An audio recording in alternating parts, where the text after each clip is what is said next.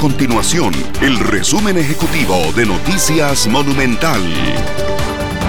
Hola, mi nombre es Fernanda Romero y estas son las informaciones más importantes del día en Noticias Monumental.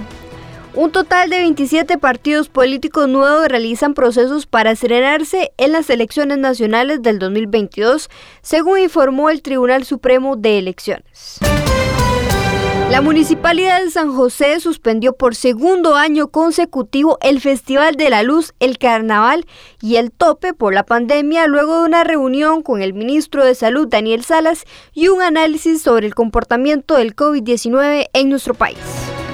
Estas y otras informaciones usted las puede encontrar en nuestro sitio web www.monumental.co.cr. Nuestro compromiso es mantener a Costa Rica informada. Esto fue el resumen ejecutivo de Noticias Monumental.